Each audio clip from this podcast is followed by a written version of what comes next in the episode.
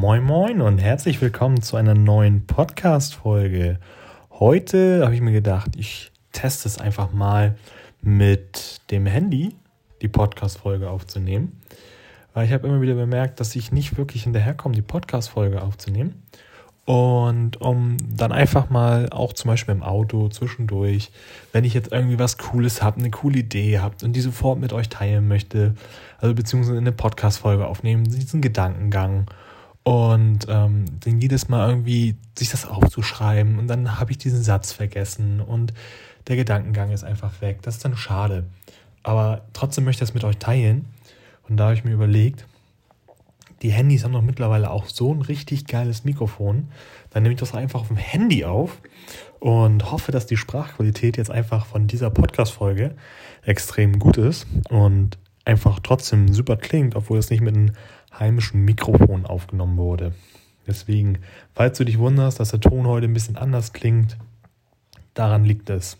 Wenn es dir überhaupt nicht gefällt, lass gerne ein Feedback da. So wie beim letzten Mal, tut mir nochmal leid dass ich das äh, ja so verdüselt habe, also richtig, richtig schlecht gemacht habe, muss man ehrlich mal sagen, mit dem Ton. Ich wollte es einfach mal ausprobieren, wie es denn so ist. Und ähm, es geht wieder back to the roots. Wieder am Anfang, wie du es jetzt mitbekommen hast. Einmal nur kurz äh, ein Intro-Ton am Ende und dann war es das. Und dort runter lege ich keinen Ton mehr. Ich habe es kapiert. ich lasse es. Deswegen, ja. Worum soll es heute gehen? Heute wollte ich mal äh, mit euch über Filters sprechen. Ist natürlich äh, einfach so eine Sache, die man doch schnell mitbekommt, dass es da viele verschiedene Varianten gibt mit den Filtern. Und man kann sich da schnell dumm und dusselig kaufen, sage ich mal ganz ehrlich. Also das habe ich persönlich am Anfang auch gemacht, weil es alles so spannend und cool wirkt, aber ähm, ja, man hat das Gefühl, man möchte irgendwie alles haben und man muss es alles haben, weil es ja alles cool ist. Aber ob es einem wirklich was bringt, weiß man eh nicht und ob man sie nachher benutzt, oh, ist auch so eine Sache. Von daher habe ich mal überlegt, rede ich heute mal mit euch über Filters, äh, über die ich auch Ahnung habe. Es gibt ja noch viele verschiedene andere Filter. Aber ganz ehrlich, wenn ich darüber keine Ahnung habe, weil ich die persönlich auch noch nie getestet habe, möchte ich euch da nicht meine Expertise irgendwie aneignen oder irgendwas erzählen, weil das finde ich nicht fair. Ich möchte immer meine ehrliche Meinung teilen können und wenn ich über etwas keine Ahnung habe, dann habe ich darüber keine Meinung und die kann ich nicht teilen. Und daher gibt es wirklich heute nur Input von mir von Sachen, die ich kenne. Und da fangen wir doch gleich mal an. Fangen wir mit dem ersten Filter an, den wahrscheinlich jeder von euch kennt, den UV-Filter. Der wird gerne mal von Leuten benutzt, beziehungsweise von Verkäufern verkauft als Schutzfilter für dein Objektiv. Dass du einfach, wenn jetzt irgendwie was passieren sollte, dass da ein Filter drauf ist, ist ja günstiger, als wenn du ein neues Objektiv kaufen musst. Ja, der Punkt ist logisch, aber ganz ehrlich, wie oft passiert das eigentlich wirklich mal, dass da vorne ein Kratzer raufkommt, dass du Situationen hast, wo da Kratzer raufkommen können. Persönlich habe ich immer eine Gegenlichtblende an meinem Objektiv, dass wenn ich irgendwo gegenstoßt oder so, dass dann auf jeden Fall erstmal die Gegenlichtblende einen abbekommt. Bin ich bis jetzt immer super mitgefahren. Ich habe bis jetzt noch keinen Kratzer. Toi, toi, toi. Klopf auf Holz. Und letztendlich Wofür waren eigentlich die UV-Filter? Die UV-Filter haben früher die analogen Kameras quasi vor den UV-Strahlen, wie der Name schon sagt, beschützt. Weil wenn die UV-Strahlen direkt auf den Sensor gefallen wären, direkt auf den Film, hätte es sein können, dass dein Film quasi für den Zeitpunkt ja, zerstört wird. Und da konntest du halt mit UV-Filtern gegenwirken. Jetzt brauchst du die eigentlich nicht mehr. Ich persönlich habe einen UV-Filter für Feuerwerksfotografie. Silvester Feuerwerk fotografieren. Einfach für den Punkt, falls es doch mal kommen sollte, dass ein Funke auf mein Objektiv springen sollte, dass sich dann dieser Funke halt wirklich aufs, auf den Filter einbrennt. Aber ansonsten kann ich es nicht empfehlen. Deswegen muss natürlich jeder selber wissen, wenn er sagt, okay, ich habe gefährliche Sachen, ich habe dann lieber einen Filter drauf, ist natürlich die eine Sache. Aber wenn wirklich irgendwas zum Glas springt, dann springt es auch durch den Filter und kommt aufs Objektiv. Von daher muss jeder selber wissen. Du weißt jetzt meine Meinung dazu, kannst selber deine Meinung bilden und äh, dann selbst überlegen, ob du welche haben möchtest. Dann der nächste Filter, der Polarisations, Polar, wie heißt der? Polarisi Polarisationsfilter. Pol, ach, keine Ahnung, du weißt, glaube ich, was ich meine. Oder auch CPL-Filter genannt. Polfilter. Jeder hat viele Namen. Den ersten Namen kann ich nicht aussprechen. Du hast wahrscheinlich jetzt ein bisschen gelacht. Das lasse ich drin. Sorgt für deine Freude. Dieser nimmt Spiegelungen vom Wasser raus. Am Anfang habe ich immer gedacht, okay, gut, Fred, da sowas brauchst du, um zum Beispiel ein Aquarium zu fotografieren. Oder die Ostsee. Wenn du in die Ostsee fotografierst, dann brauchst du einen Polfilter. Oder aus dem Fenster zum Beispiel raus. Dann ist ein Polfilter auch ganz spannend, wenn du dann die Spiegelung nicht in der Scheibe siehst. Aber, der ist auch ganz spannend, wenn du regnerische Tage hast, Herbsttage zum Beispiel, auf den ganzen Blättern sind kleine Wassertropfen. Diese Wassertropfen spiegeln die Sonne und das wird aus rausgespiegelt. Rausgespiegelt. Klingt gut. Ja, finde ich super. Und von daher kann ich nicht nur für Wasser, Scheiben oder sonst irgendwie empfehlen, sondern auch allgemein. Also wenn du Top-Licht hast, weil der Filter nimmt auch eine Belichtungsstufe raus. Heißt also, du brauchst immer genug Licht. Wenn du natürlich so schon arg an der Grenze mit den Belichtungen bist und sagst, ah, mh, hm, ist ein bisschen zu dunkel, würde ich nicht empfehlen.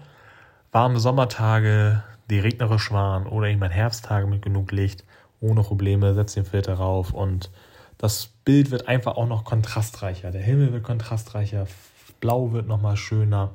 Es sieht einfach nochmal ganz anders aus. Dann, der nächste Filter ist einer meiner Lieblingsfilter.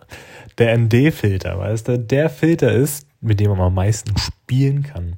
Von dem hast du wahrscheinlich auch schon am ehesten gehört. Das ist der Filter, der deine Kamera künstlich dunkel macht. Was für ein Effekt bringt dir das? Du kannst am helllichten Tage Langzeit belichten. Wenn du jetzt zum Beispiel einen Wasserfall hast, dieses, dass sie so richtig schön schwammig, so verwoschen aussehen, das Wasser nicht scharf, sondern wirklich so in einem Fluss auf dem Bild. Das kannst du zum Beispiel mit einem ND-Filter erzielen. Richtig cooler Effekt. Und beim ND-Filter gibt es halt verschiedene Stufen. Es gibt feste ND-Filter, zum Beispiel 8, 64 oder 1000er. Es gibt auch noch 2000. Ich weiß gar nicht, ob es auch Unterstufen gibt. Aber egal, wir wollen nicht so direkt extrem reingehen. Und ich habe für mich bemerkt, okay, 8er ist halt entweder wirklich nur eine kleine Sache, wenn's, wenn du sagst, okay, es soll ein bisschen dunkler werden. Oder es ist halt schon wirklich so Dämmerungsstimmung nach einem Sonnenuntergang und du brauchst nicht so viel Dunkelheit, aber dir fehlt so ein bisschen für die Langzeitbelichtung, ist ein 8er zum Beispiel ganz gut. Oder in Kombination mit einem 64er, weil du kannst auch zwei Filter aufeinander schrauben.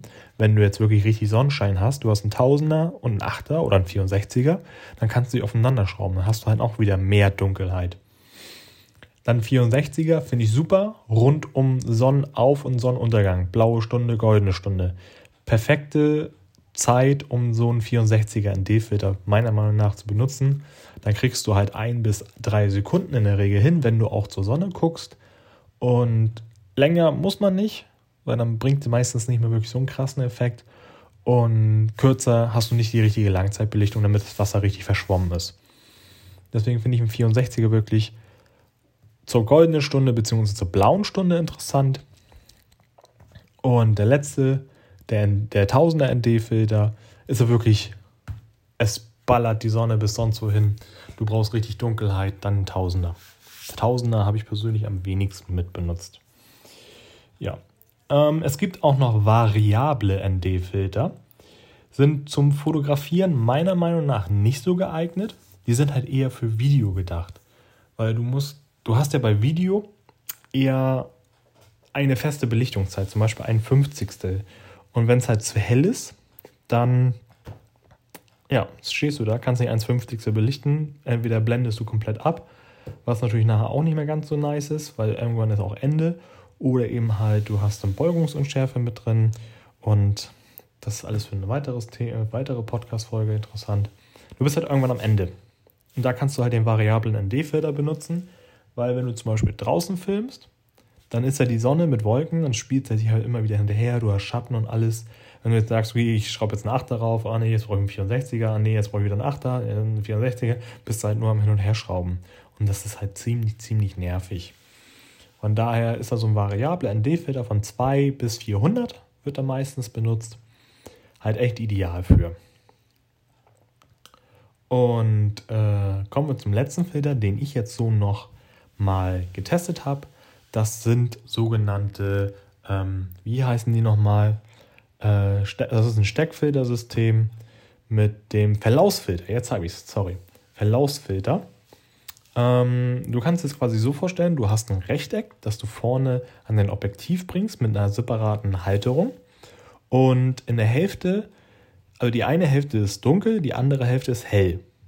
Ist dafür da, dass wenn du auch wieder Landschaftsfotografie den Horizont fotografierst, zum Beispiel jetzt beim Wasser, dann hast du ja oberhalb vom Wasser ist die Sonne, da ist es hell und darunter ist es dunkel weil das ja nicht so hell scheint wie die Sonne. Aber du möchtest es letztendlich für dein Bild ja andersrum haben. Dass die Sonne dunkler ist, damit die nicht ausgeleuchtet ist, damit das nicht äh, eine tote Stelle ist, ein pures Weiß. Das möchtest du ja dunkler haben. Aber den unteren Teil möchtest du hell behalten. Würdest du jetzt zum Beispiel einen ND-Filter benutzen, machst du wieder alles dunkel. Und mit dem, dem Verlaufsfilter machst du wirklich nur die Sonne dunkel und den vorderen Teil, der bleibt hell, sodass du es wirklich gleich belichten kannst. Es wirkt einfach viel, viel schöner. Ist ja wirklich nur für die Landschaftsfotografie interessant. Ich habe jetzt sonst noch keinen weiteren Aspektpunkt gefunden, wo man sagt, okay, da wird es auch spannend. Vielleicht kennst du ja einen, das würde mich mal interessieren, ob man das noch benutzen kann. Ja, welchen benutze ich eigentlich für die Porträtfotografie? Für Porträt ein 8er ND-Filter, falls es wirklich mal zu hell sein sollte. Wenn du eine APS-C-Kamera hast, kann ich empfehlen. Weil die kommt dann wirklich zum Sonnenschein, kann nie mal eben an die Belichtungszeitgrenze kommen. Und da ist natürlich ein 8er ND-Filter super. Oder halt, wenn du so regnerische Tage hast, ein Polfilter, um die Spiegelung dann auch bei Bäumen und so vom Wasser, von den Regentropfen einfach rauszunehmen. Das wäre jetzt so bei People-Fotografie, weil das ja so mein Hauptthema ist wo ich persönlich halt die Filter benutze. Aber ansonsten, ich habe durch die Landschaftsfotografie einfach jetzt so viele Filter auch rumliegen und äh, es ist halt einfach ärgerlich. Verkaufen lohnt sich nicht, dann kannst du sie auch gleich behalten, falls du noch wieder ein Landschaftsfoto machst. Ähm, aber sonst, ja, ist halt so. Deswegen. Ich hoffe, dir hat so dieser kleine Einstiegskurs in die Pol, in die ND, in die UV-Filter Galerie gefallen. Du konntest hoffentlich ein bisschen was lernen über die Filter, hast ein bisschen was mitgenommen. Und lass auf jeden Fall gerne Feedback da. Falls dir die Podcast-Folge gefällt, dann abonniere das Ganze doch. Und ich freue mich auf jeden Fall, wenn du bei der nächsten Podcast-Folge wieder einschaltest. Ich bin mal gespannt, was für ein Thema da wird. Ich habe schon, ich habe immer noch so ein paar auf der Liste und ich kann mich kaum immer entscheiden, was ich jetzt eigentlich nehme. Von daher freue dich auf jeden Fall auf die nächste Podcast-Folge. Vielleicht nehme ich die ja sogar im Auto auf in der Mittagspause, wenn das jetzt hier alles reibungslos läuft.